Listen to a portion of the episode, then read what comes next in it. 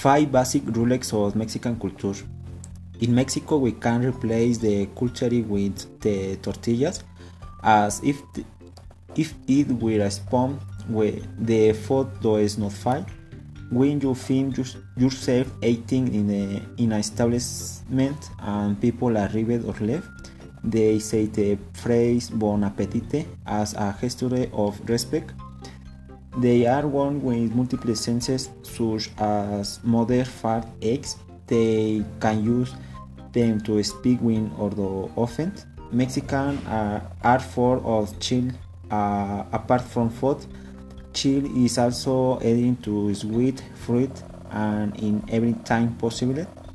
Mexicans have a very peculiar ways of expressing their happiness, while they are very happy out of nowhere they cry out, which can be in many ways.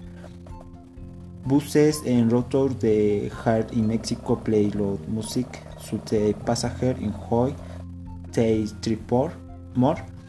Although is not always to, to case